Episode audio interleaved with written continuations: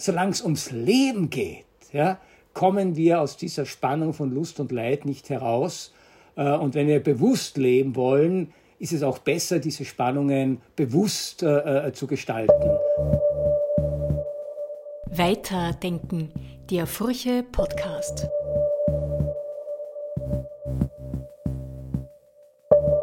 Hallo zu einer neuen Folge Weiterdenken, dem Furche Podcast.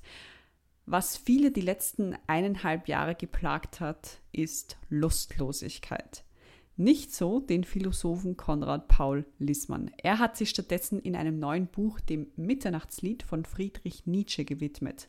Alle Lust will Ewigkeit lautet der Titel des Buches, in dem sich Konrad Paul Lissmann mit den zentralen Fragen des menschlichen Lebens beschäftigt. Welche Rolle die Lust dabei spielt, darüber hat er mit Doris Hellenberger gesprochen. Herzlich willkommen, Konrad Paul Lissmann. Freut mich sehr, dass wir die Möglichkeit haben, mit Ihnen zu sprechen über Ihr neues Buch und vor allem über die Lust, die sie im Titel trägt die Lust ist ja jetzt auch ein Thema, die, das angesichts der Lustlosigkeit der letzten Monate hoch im Kurs ist, äh, wobei ich mich natürlich frage, wie es dazu kam, dass sich ein Professor jetzt im reiferen Alter quasi dieses Geschenk macht, sich mit diesem Thema beziehungsweise auch mit Nietzsche grundsätzlich und diesem Gedicht zu beschäftigen. Können Sie eingangs einmal erklären, was Sie dazu bewogen hat, sich hier in, diesem, in einem Buch mit einem Gedicht äh, so intensiv auseinanderzusetzen? Äh, ja, gerne. Das war eine eigentlich schon ältere Lieblingsidee äh, von mir, äh, mich einmal diesem Gedicht äh, O Mensch, äh, gib acht aus Also sprach Zarathustra genauer zu widmen.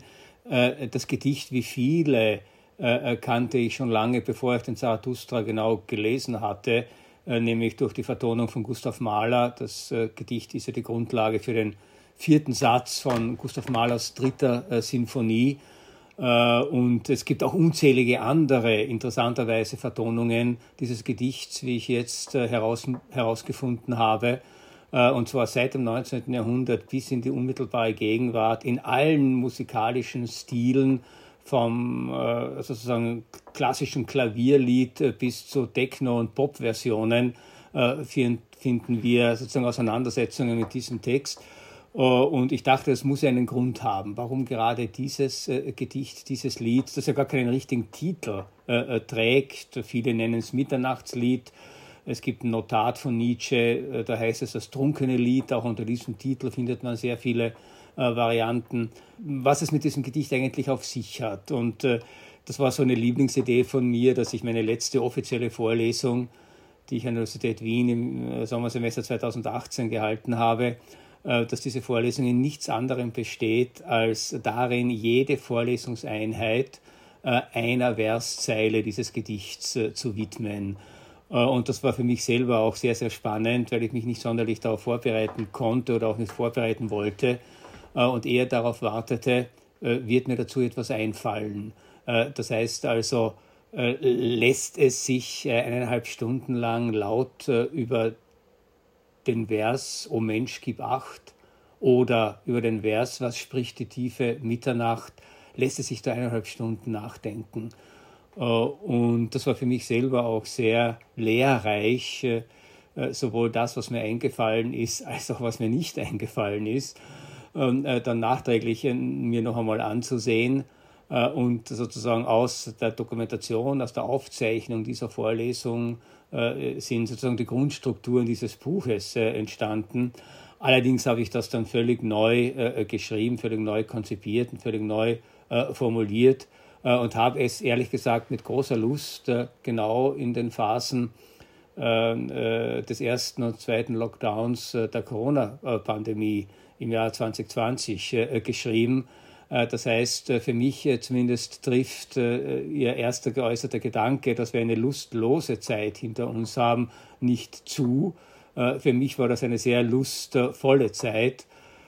Auch deshalb, weil ich relativ unbeeinflusst von Ablenkungen, denn die gab es einfach nicht. Ja, es gab keine äh, Vortragseinladungen, es gab keine Symposien, es gab keine Konferenzen, es gab keine Festspiele, es gab keine Kulturveranstaltungen, ähm, äh, es gab keine Vernissagen, es gab auch keine Finissagen Und dann habe ich die Erfahrung gemacht, dass es eigentlich eine Zeit lang zumindest sehr schön ist, dass es das alles nicht gibt und dass das nicht unbedingt zu einer Frustration und Lustverminderung führen muss, sondern vielleicht überhaupt erst zur Entdeckung ganz anderer Lüste, äh, etwa äh, der Lust, die uns ja schon völlig abhanden gekommen ist, auch mir abhanden gekommen ist, ähm, äh, sich wirklich mal äh, auf eine Sache konzentrieren zu können, unabgelenkt äh, äh, zu sein und nicht alles zwischen Tür und Angel erledigen zu müssen. Das legen Sie mir jetzt in den Mund. Natürlich äh, haben das viele Menschen anders empfunden. Genau das, was Sie gesagt haben, äh, was Sie als lustvolle Befreiung empfunden haben, nämlich genau nicht diese Termine zu haben, nicht diese Ablenkungen zu haben,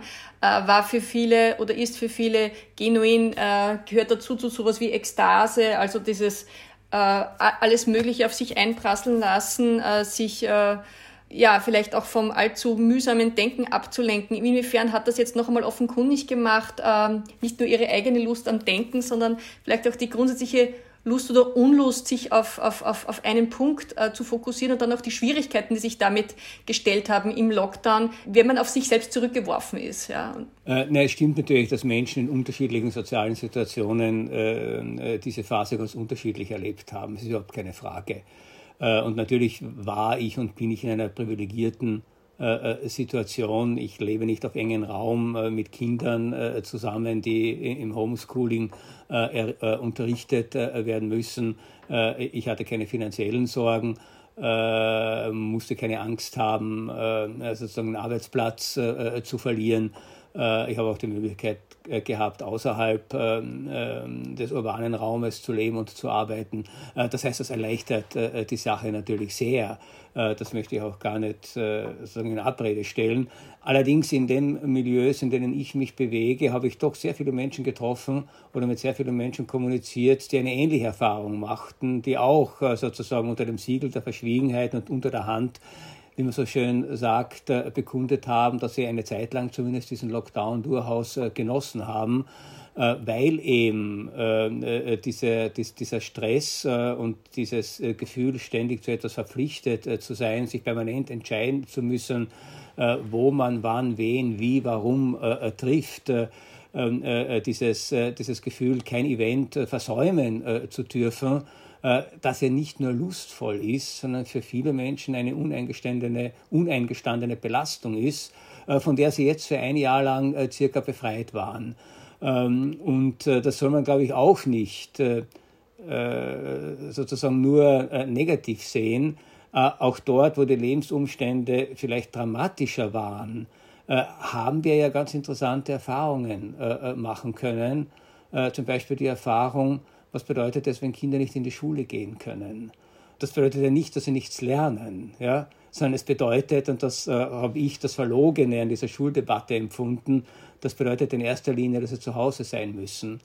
Äh, und wir haben die Erfahrung gemacht, in unserer modernen Lebenswelt gehört es mit zum Schlimmsten, was Menschen passieren kann, dass ihre Kinder da sind. Die Hauptaufgabe von Schule, das hat uns doch die Pandemie gelehrt, äh, ist äh, die Befreiung der Eltern von ihren Kindern. Und deshalb sind alle froh, wenn die Schulen wieder aufsperren. Nicht, weil die dort so wahnsinnig viel besser lernen. Äh, äh, Gerade äh, sozusagen die sogenannten Digital Natives äh, wären ja prädestiniert dafür gewesen, in dieser Situation des digitalen distanzierten Lernens Höchstleistungen zu erbringen. Das war nicht das Hauptproblem. Das Hauptproblem war, dass wir äh, bestimmte Formen von sozialer Nähe ähm, äh, also gar nicht mehr aushalten. Das heißt, da hat sich das Paradoxon äh, der sozialen Distanz umgekehrt. Das heißt, auf der einen Seite haben wir ständig beklagt, wir müssen jetzt voneinander Abstand halten. Äh, und auf der anderen Seite waren eben plötzlich Kinder im Haus. Das heißt, sie waren viel zu nah. Sie sollten doch draußen sein. Sie sollten doch in der Schule sein. Sie sollten ganztägig betreut werden, außerhalb ähm, äh, äh des familiären Rahmens.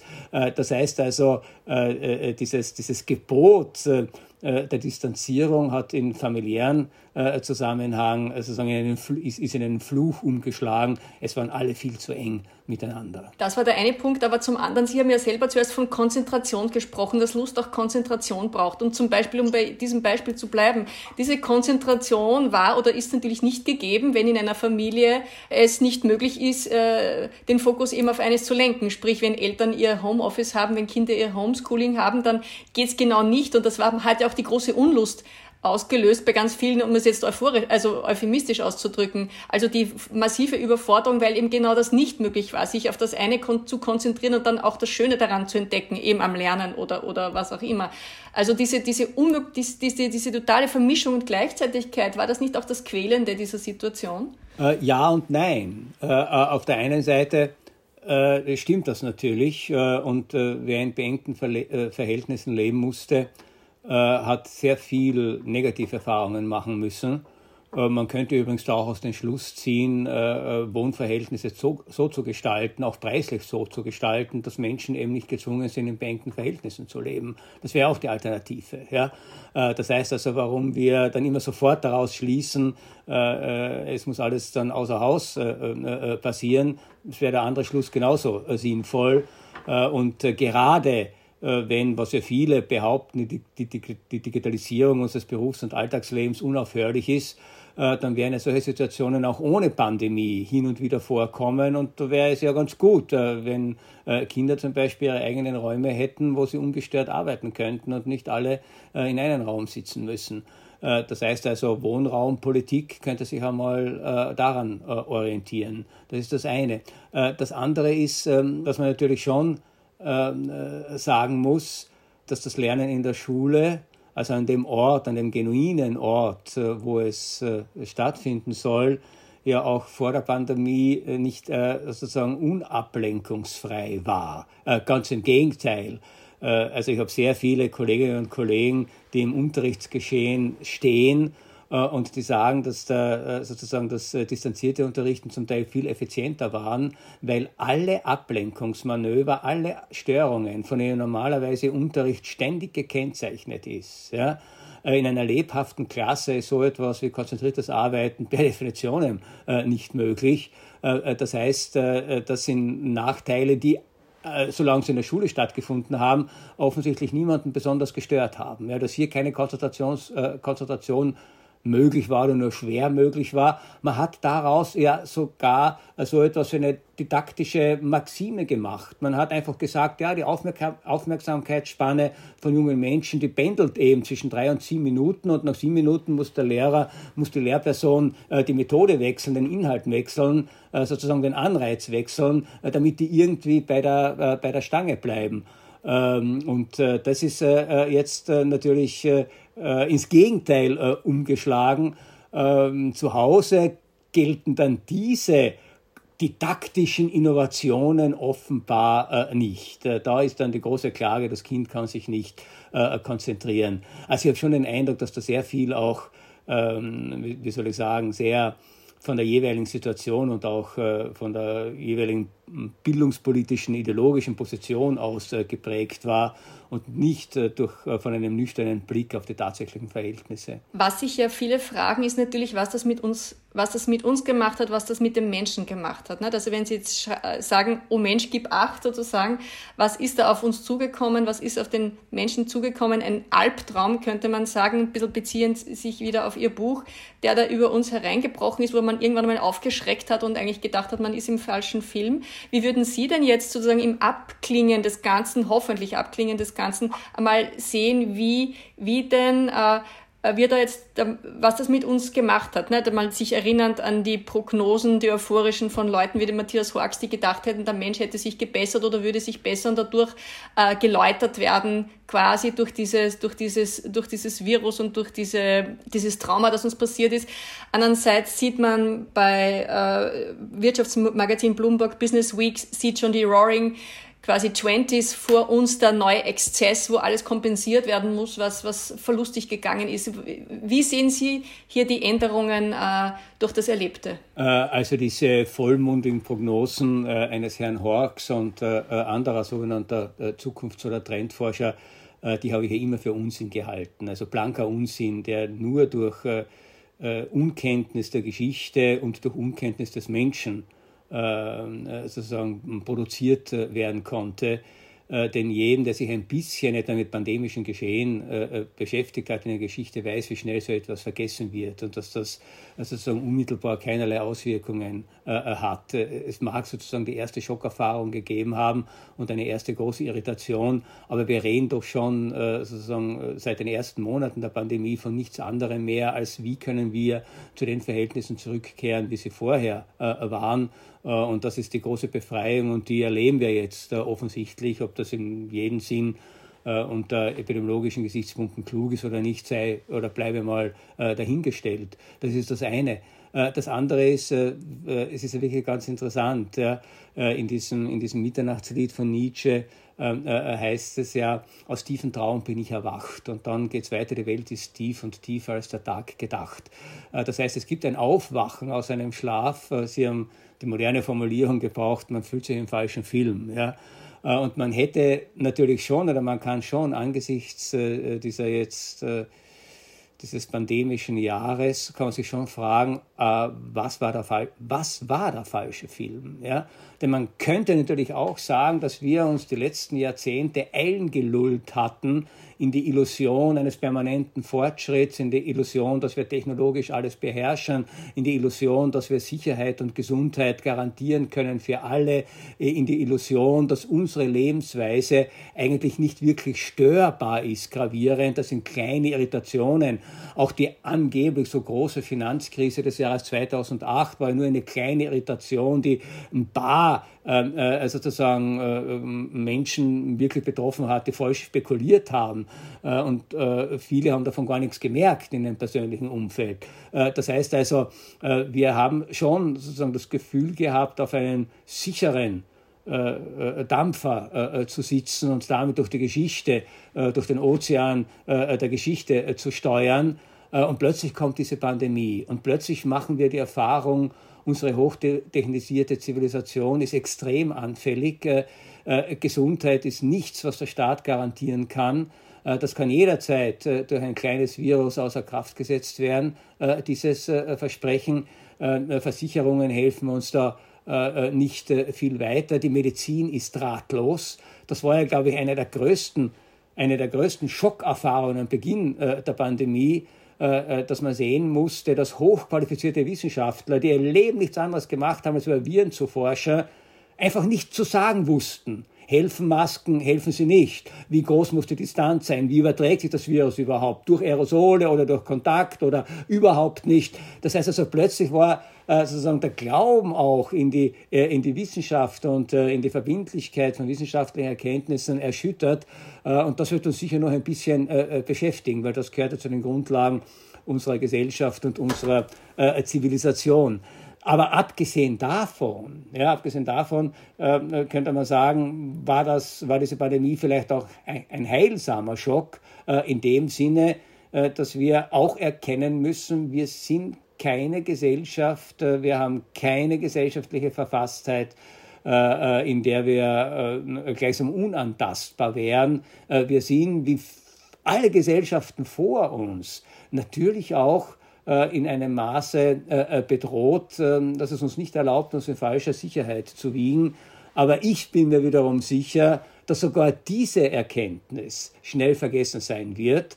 Und nach zwei Jahren ohne Virus werden wir so tun, als hätte es dieses Virus nie gegeben und als würde es nie wieder so eine Bedrohung geben. Das heißt, wir werden uns genauso wenig auf, ein, auf, eine nächste Pandemie oder andere mögliche äh, äh, Katastrophen vorbereiten, wie wir das äh, vor 2020 getan haben. Da sind wir bei dem Punkt, nämlich wie kann man Leute dazu gewinnen oder ihnen, um beim Wort zu bleiben, Lust machen, auf die Transformation. Es ist ja immer gesagt worden, wir müssen bescheidener sein, man muss äh, äh, quasi so ein ähm, Verzicht üben, verzichten lernen. Es kann nicht sein, dass jeder um 20 Euro irgendwo hinfliegen kann, wie er, wie, wie er will. Andere sagen natürlich gerade auch jetzt hier aus dem grünen Universum, nein, nein, das ist auch so, dass das wirtschaftlich Sinn macht und es ist keinesfalls so, dass das alles nur wehtun würde.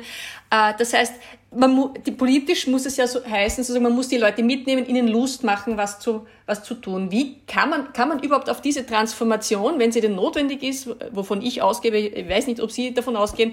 Wie kann man den Menschen Lust machen auf eine solche ganz radikale Transformation? Also ich glaube, weil notwendig ist gar nichts in der Geschichte. Wir können, ja, wenn wir wollen, äh, unsere Lebensstile ändern, äh, weil wir andere Prioritäten setzen. Wir müssen es aber nicht tun.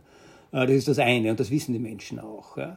Äh, das ist übrigens auch der Unterschied zwischen äh, sozusagen Verhaltensänderungen oder auch Maßnahmen, äh, die wir setzen können, um die Klimaveränderungen in den Griff zu bekommen und dieser Pandemie. Bei der Pandemie hat sich ja jeder unmittelbar bedroht gefühlt, zumindest in der ersten Phase. Und der sich bedroht fühlt, sieht natürlich ein, dass er etwas dagegen tun muss. Ja? Äh, also wenn ich auf der Straße stehe und es kommt äh, ungebremst ein Auto auf mich zugerast, äh, dann werde ich zur Seite springen und nicht lange darüber nachdenken, ob das Auto mich jetzt in meinem Freiheitsraum und in meinem Recht auf der Straße zu stehen, wo ich will, ob mich das da einschränkt. Da werde ich einfach hüpfen und versuchen, mein Leben zu retten. Das heißt also in Situationen unmittelbar Bedrohung reagieren wir ja ganz anders als dort, wo wir langfristig Alternativen haben, die alle irgendwie möglich sind. Das ist das eine.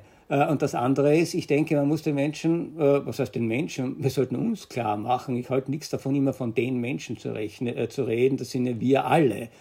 Und wir sind nicht klüger als andere, sondern wir müssen uns selber klar machen, dass es eben einen Zusammenhang gibt, und das ist ein zentrales Thema meines Buches, zwischen Lusterfahrungen und Schmerzerfahrungen. Das heißt, es war auch ein falsches Versprechen, glaube ich, unserer Zeit, sozusagen die Lust äh, zu versprechen äh, und nicht dazu zu sagen, was der Preis äh, äh dafür ist. Ja? Ähm, äh, das heißt, äh, natürlich ist unser Lebensstil sehr lustbetont, ist sehr hedonistisch. Das finde ich auch gut.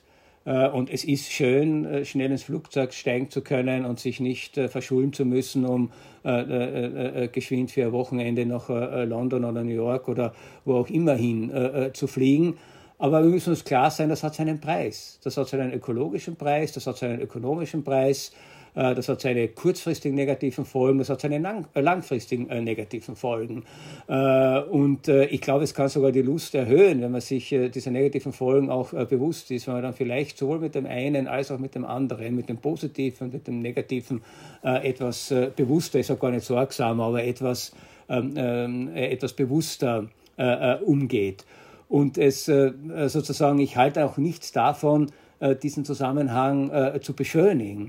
Also ständig zu sagen, naja, wir schaffen es schon. Wir schaffen sozusagen die, die, die unbeschwerte Fortsetzung unseres hedonistischen und ressourcenverbrauchenden Lebensstils bei gleichzeitiger Rettung des Klimas. Nein, das wird nicht gehen. Ja? Ähm, und ich halte auch nichts davon, jetzt zu beginnen zu predigen, wie schön doch Verzicht sein kann. Ja, also wenn jemandem etwas wichtig ist, ist Verzicht nicht schön äh, Verzicht ist nur dann schön, wenn etwas nicht mehr wichtig ist, dann ist es kein Verzicht mehr. Ja, also Dinge, die mich eh nicht interessieren, ähm, äh, äh, für dieses, das ist keine große Kunst darauf äh, zu verzichten. Das heißt, man könnte jetzt natürlich sagen, wir bräuchten eine Mentalitätsänderung, dass uns die Dinge, äh, die tatsächlich schädlich sind, etwa äh, für das Klima, für die Umwelt, für die Ressourcen, dass diese Dinge uns einfach nicht mehr wichtig sind. Ja?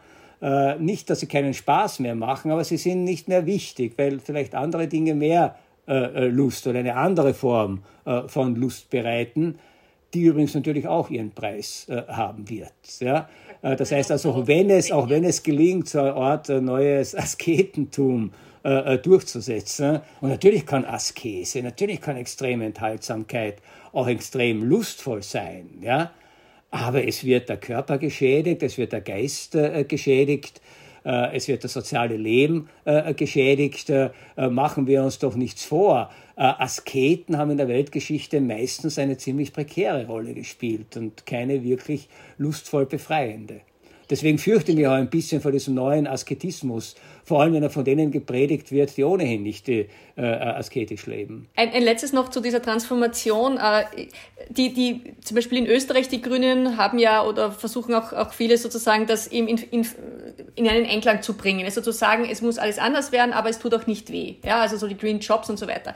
Die deutschen Grünen haben jetzt gerade die Erfahrung gemacht, wenn man deutlicher wird und sagt, nein, es wird ihm schon wehtun und, und das hat diesen und jenen Preis, wird man zumindest jetzt noch nicht bei der Wahl, aber bei den Meinungsumfragen bestraft. Also die Annalena Baerbock ist sozusagen da jetzt ein bisschen im Sinkflug. Zeigt das nicht auch tatsächlich die, die, die Schwierigkeit, die politische, hier äh, Tacheles zu reden? Äh, naja, ich bin da ein bisschen ambivalent. Äh, äh denn auf der einen Seite stimmt es natürlich, keiner äh, äh, lässt sich gern die Dinge wegnehmen, an denen sein Herz oder was auch immer hängen mag. Ähm, auf der anderen Seite habe ich schon auch den Eindruck, dass sehr viele Menschen bereit wären, auch durchaus Lebens- und Verhaltensänderungen zu akzeptieren, wenn es ihnen einsichtig gemacht werden kann. Äh, und das ist vielleicht auch wirklich eine Frage, was heißt es, jemanden etwas einsichtig äh, zu machen? Äh, äh, also es ist doch ein Unterschied, einen Diskurs äh, zu führen äh, über Mobilitätsfragen unserer Zeit oder mit dem Verbot von Binnenflügen zu drohen. Ja, das heißt also, ich finde, wogegen man allergisch ist, da bin ich auch allergisch, äh, das ist, dass, äh, dass einem ständig etwas verboten wird. Ja, es wird einem verboten, wie man sich bewegt, es wird einem verboten, welches Verkehrsmittel man äh, äh wählen äh, können soll, es wird einem verboten, wie man zu sprechen, was man, wie man zu sprechen hat, wie man zu denken hat. Das heißt also, ich glaube nicht, dass eine Verbotsgesellschaft eine gute Basis ist für diese von Ihnen angesprochene und wohl erwünschte Transformation. Obwohl mir auch klar ist, äh, natürlich, dass es in bestimmten Bereichen äh, sinnvoll ist, äh, äh, tatsächlich äh, Verbote auszusprechen. Unser ganzes Rechtssystem äh, besteht ja im Grunde nichts anderes als in Verboten. Ja, was wir alles nicht tun sollen, schreibt unser Rechtssystem vor, nicht was wir alles tun dürfen, denn das steht uns ja frei.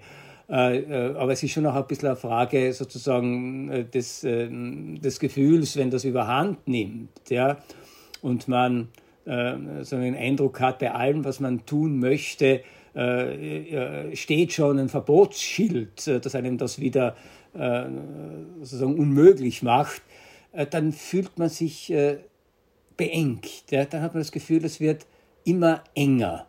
Äh, und äh, wir haben doch jetzt gerade in der Pandemie die Erfahrung gemacht, wie schlimm es ist, sich beengt äh, zu fühlen. Also man muss sich schon klar sein, ähm, was man hier tut, wenn man mit solchen ähm, Verboten eine, eine, eine gesellschaftliche Transformation in die Wege leiten will. Ich möchte das Thema aufgreifen, das Sie auch angesprochen haben, nämlich die, wie Sie sagen, das Verbot so zu sprechen oder auf eine gewisse Art zu sprechen. Das ist ja ein Thema, an dem Sie sich sehr reiben äh, in den äh, Kommentaren und, und Texten, die sie auch publizieren, auch wahrscheinlich mit einer gewissen Lust zur Provokation, weil sie eben, weil, weil das provoziert, was Teil des Problems ist natürlich, dass sie ansprechen. Aber äh, hier ist ja auch gerade ein, ein Thema, das Sie im Buch auch ansprechen, sozusagen der achtsame Weg, dass die Mindfulness, das Achten, niemanden zu verletzen hier. Warum ist das aus Ihrer Sicht äh, so abzulehnen? Äh, es ist überhaupt nicht abzulehnen. Ich war immer der Auffassung, äh, würde man sich an die Höflichkeitsregeln des 19. Jahrhunderts halten, hätten wir uns die ganze Diskussion über äh, Political Correctness sparen können. Denn natürlich äh, gehört es zum Ausdruck eines aufgeklärten Menschen, wie in etwa das 18. Jahrhundert gezeichnet hat, dass man sich mit Achtung und Respekt begegnet und niemanden bewusst und willentlich ähm, beleidigen wird. Äh, was, was mich irgendwie stört oder was mich äh, eben äh, hier auch irritiert, ist, dass das Ganze schon wieder als Verbotskanon aufscheint und dass man hier eine, einen Sprachessentialismus verfolgt, nämlich zu glauben, das Böse liegt in den Wörtern selber, das Böse liegt in den Begriffen selber und man die alte Einsicht von Ludwig Wittgenstein, dass die Bedeutung eines Wortes in seinem Gebrauch liegt, nicht in seiner nominellen Festsetzung, äh, einfach schlicht äh, äh, vergessen hat.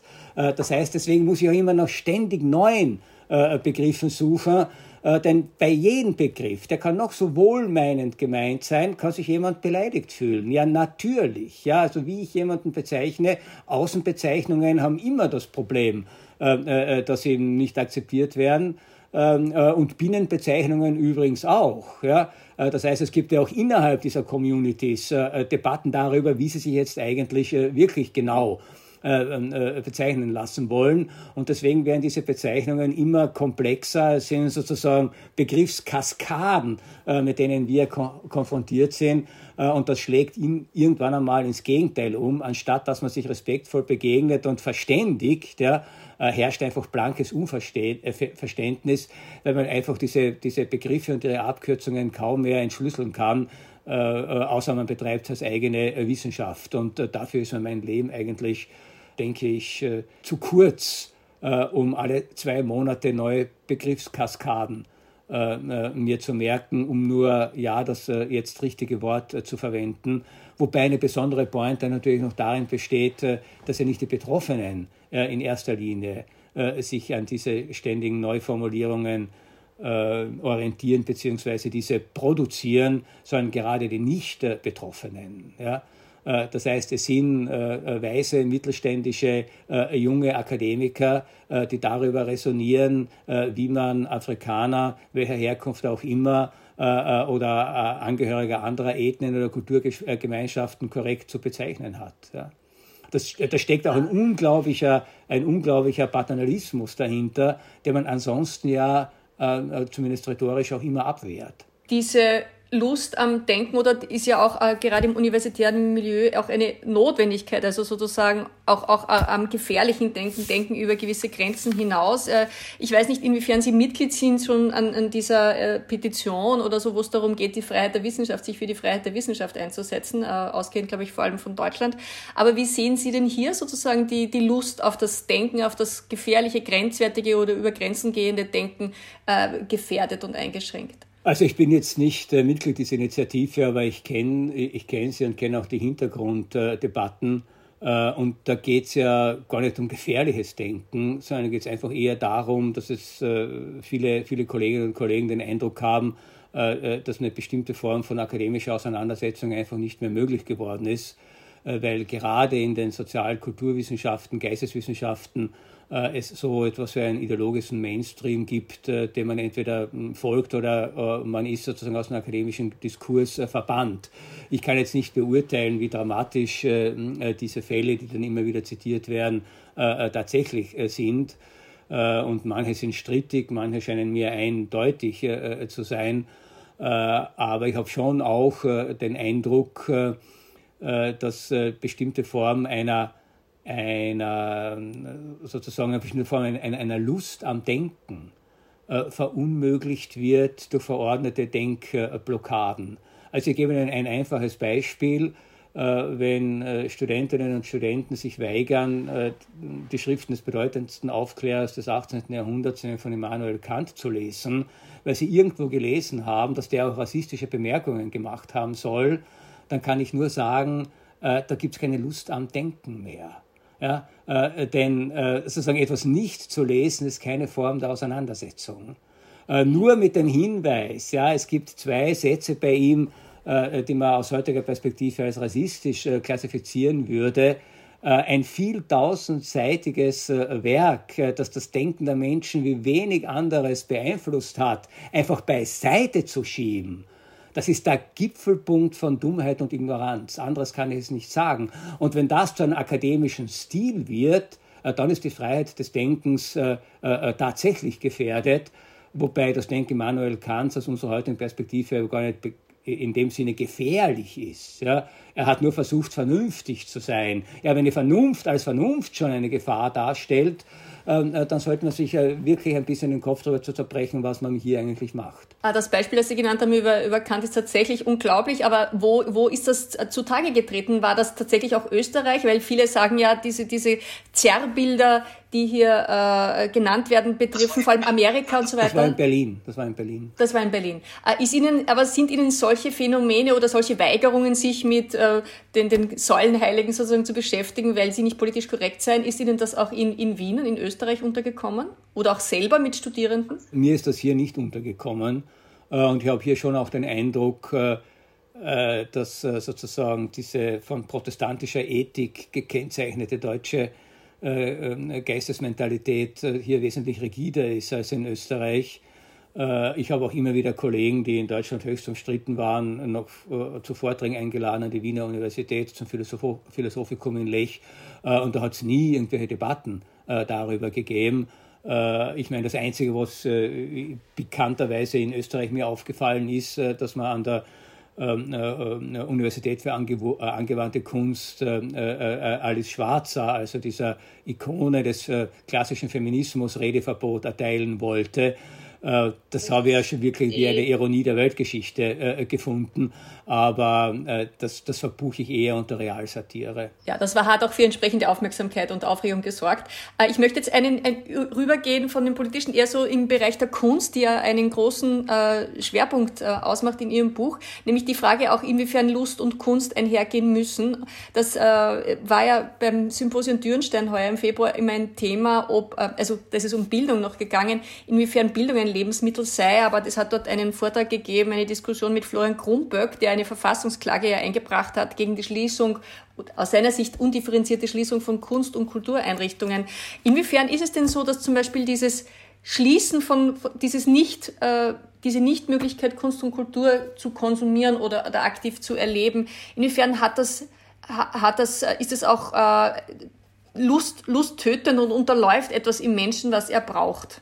Oder sagen Sie, das ist halt äh, auch Jammern auf hohem Niveau gewesen? Ja, es ist vor allem Jammern auf falschem Niveau gewesen. Äh, also ich halte überhaupt nichts äh, von dieser Redewendung Kunst als Lebensmittel. Wäre Kunst ein Lebensmittel, müssten 90 Prozent der Menschen schon längst verhungert sein. Äh, denn wir wissen, Kunst ist nach wie vor, gerade wenn es um die Schließung der äh, Einrichtungen geht, äh, die hier immer thematisiert worden sind, ist Kunst nach wie vor ein absolutes Minderheitenprogramm. Äh, das heißt, wie viele Menschen waren je in ihrem Leben äh, schon in der Staatsoper? Wie viele Menschen waren je in ihrem Leben im Burgtheater? Das sind wenige und das sind immer die gleichen. Äh, das heißt also deswegen schon aus diesen rein soziologischen Überlegungen kann man nicht davon sprechen, dass Kunst ein Lebensmittel ist. Ich würde aber auch aus philosophischen Überlegungen sagen, dass sie darf gar kein Lebensmittel sein. Ja? Denn das Schöne an der Kunst ist eben genau das, dass sie Ausdruck der Fähigkeit des Menschen ist, auch etwas hervorzubringen, etwas zu genießen, was nicht den Notwendigkeiten des Daseins unterliegt, was eben kein lebensnotwendiges Mittel ist, sondern was Ausdruck von Freiheit ist. Das war der große Gedanke von äh, Friedrich Schiller in seinen Briefen zur ästhetischen Erziehung, in der Kunst und in der Wissenschaft übrigens, sagt er auch. Ähm, äh, sozusagen zeigt der Mensch, äh, dass er tatsächlich äh, frei sein kann äh, das heißt, dass er etwas produzieren kann, etwas hervorbringen kann, was nicht äh, den Notwendigkeiten des Daseins und nicht den Aspekten der Nützlichkeit äh, unterliegt. Und es ist jetzt rein logisch so, dass Dinge, die ich sozusagen als Luxus produzieren kann, das ist zwar traurig, wenn ich eine Zeit darauf verzichten muss, ja, aber es ist kein existenzieller Eingriff in meine Lebensmöglichkeiten, zumal äh, es ja auch so ist, dass es unterschiedlichste Formen von Kunst gibt. Ja? Äh, das heißt, nicht alle sind gebunden an Präsenz in einer bestimmten Zeitlichkeit, einer bestimmten äh, äh Örtlichkeit. Also äh, Literaturfreaks äh, zum Beispiel haben den Lockdown gar nicht bemerkt, denn die sind vor dem Lockdown, während des Lockdowns und nach dem Lockdown im, im, im, am, am Sofa gesessen oder gelegen äh, und haben Bücher gelesen. Und äh, bekanntlich ist Lesen immer schon ein einsames Geschäft gewesen, was Pädagogen übrigens auch seit dem 18. Jahrhundert besorgt hat, ja, äh, dass Menschen sich da zu sehr in äh, Fantasiewelten zurückziehen. Äh, aber da waren sozusagen überhaupt keine Einschränkungen äh, spürbar. Ich meine, wir haben das letzte halbe Jahrhundert oder vielleicht auch ganze Jahrhundert äh, in, de, in der Kunst einen riesigen Akzent gesetzt auf Reproduktionstechnologien. Äh, das heißt also Kunst in reproduzierter Form äh, zu uns zu nehmen. Musik ohnehin, aber zunehmend auch bildende Kunst. Das heißt also, das Vororterlebnis ist ohnehin schon zurückgegangen also ich meine, das Kinosterben ist ein Phänomen, das ja lange vor Corona aufgetaucht ist, einfach durch die Dominanz äh, äh, äh der Video- und Streaming-Industrie. Äh, und wegen Corona äh, kommen dann die großen Tränen. Da war auch viel Verlogenheit äh, dabei. Aber noch einmal, noch einmal, ich halte Kunst jetzt zwar nicht für ein Lebensmittel oder Überlebensmittel, sondern für einen Ausdruck, einen essentiellen Ausdruck menschlicher Freiheit Und deshalb würde eine prinzipielle Einschränkung und Beschränkung der Kunst äh, äh, ja tatsächlich den Menschen auch äh, zutiefst treffen. Ja? Und ich finde, man muss hier aber auch scharf denken. Es hat ja niemand die Freiheit der Kunst eingeschränkt, äh, was aus epidemiologisch, epidemiologischen Gesichtspunkten, ähm, die man gut oder weniger gut finden kann, äh, äh, geschehen ist. Das ist, dass verschiedene Praktiken der Kunstausübung und des Kunstkonsums eingeschränkt worden sind. Ähm, und das scheint mir doch etwas äh, prinzipiell, prinzipiell anderes äh, äh, äh, zu sein. Kurzer Einschub, Sie haben gesagt, die Literaturfreaks waren nicht beeinträchtigt. Also die Autorinnen und Autoren waren natürlich sehr beeinträchtigt, weil, äh, wie Sie selber wahrscheinlich auch gewusst haben mit Ihrem Buch, es keine Lesungen gab und, und es hat da einfach große Einschränkungen gab, jetzt einfach da für den Absatz zu sorgen. Also die Literaturbranche war schon wesentlich betroffen natürlich. Äh, ich möchte den letzten Punkt ansprechen von der Kunst zur Religion. Da müssen wir ja, da darf man vielleicht auch ja. den Unterschied ja. machen zwischen Literatur und Literaturbranche. Ja. Das heißt, dass sich die Literaturbranche so entwickelt hat, dass kaum mehr Bücher verkauft werden und Autoren darauf angewiesen sind, äh, ihr meistens geringes Einkommen durch Lesungen zu bestreiten. Es ist ja auch kein Naturgesetz. Ja? Man könnte sich auf Modelle man könnte sich auch Modelle vorstellen, wo Autoren prinzipiell mal äh, dafür ähm, äh, bezahlt werden, dass sie schreiben und nicht, dass sie von Ort zu Ort dingeln und lesen. Ja? Aber das Literaturbetrieb funktioniert nun mal so. Aber wie gesagt, es sind andere Modelle denkbar. Aber Sie haben natürlich völlig recht. Unter diesen Voraussetzungen war das vor allem äh, äh, für äh, Autoren, die in hohem Maße von Lesungen abhängig sind, war das tatsächlich ein, ein gravierender und schwerer Eingriff. Ja. Ein letzter großer Punkt, der für uns natürlich auch von besonderem Interesse ist, ist, ist Religion. Also Lust und Religion hat natürlich auch viel miteinander zu tun und reibt sich auch sehr. Wie nehmen Sie denn das wahr, diese, diese, dieses momentane Verhältnis dessen, wie wir, nicht der Mensch, sondern wir sozusagen religiöse äh, Interpretationen machen und von dem, wie, wie, wie lustvoll oder lustfeindlich äh, Religion heute äh, rüberkommt. Äh, ich kann jetzt nur, weil ich äh, in dieser Religion sozialisiert worden bin, über, die, äh, über das Christentum etwas sagen. Und das Problem ist, dass das Christentum ja bis zu einem gewissen Grad ähm, dieses, diesen Verdacht, lustfeindlich zu sein, er nie losgeworden ist. Ähm, und äh, äh, jetzt bin ich äh, aber auch nicht der Überzeugung, dass das ähm, sozusagen nur ein theologischer Irrtum war, ja? sondern natürlich, wie ich vorhin ja versuchte zu zeigen, gibt es diesen Zusammenhang von Lust und Leid? Und ähm, Lüste zu verdächtigen, Lüste zu verteufeln, Lüste als etwas Übles zu sehen, gab es ja und gibt es ja nicht nur jetzt im religiösen Kontext, äh, sondern diese Überlegung gibt es auch in der Philosophie, äh, weil eben äh, sozusagen die Lust auch tatsächlich etwas sein kann, das in der Folge Menschenleben negativ tangiert, soziale Beziehungen zerstört, gewissen Formen von Schrankenlosigkeit, das ist immer die große Besorgnis, ähm, notwendige ähm, sozusagen Rücksichtnahmen ähm, äh, der Menschen auch aufeinander äh, destruiert. Das heißt also, man kann hier auch durchaus äh, Überlegungen anstellen, warum diese Lustfeindlichkeit auch ihre guten Gründe hat. Aber sie gibt es einfach.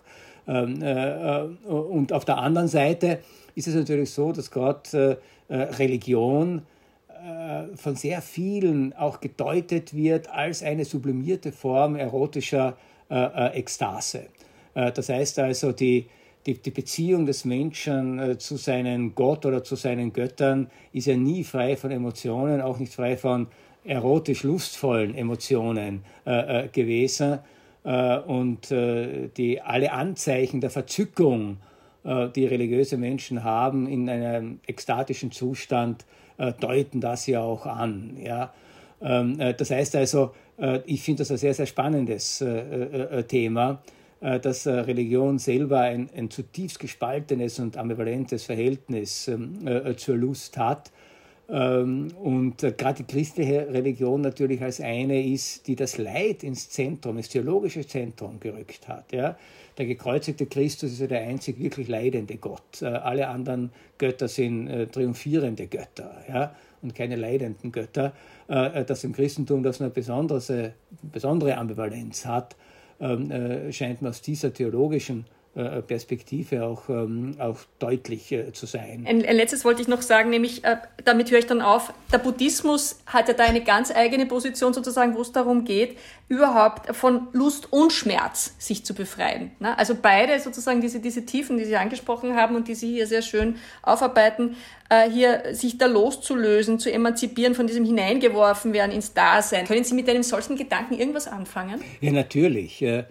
Denn das Aufgespanntsein zwischen Lust und Schmerz äh, führt auch dazu, ja, weil es auch ein ständiges Hin und Her ist, ja, weil das immer so zwischen Ekstase und Depression hin und her geht. Der führt natürlich dazu, dass man auch das, äh, äh die Intention hat, äh, das Ganze zu einem Ausgleich äh, äh, zu bringen. Ja. Und das kann sozusagen ein schlechter Ausgleich sein im Sinne einer schlechten Mittelmäßigkeit, das was Nietzsche so hämisch als die kleinen Lüstchen für den Tag und die kleinen Lüstchen für die Nacht äh, beschrieben hat. Und ansonsten achten wir die Gesundheit und darauf, dass uns nichts besonders weh tut.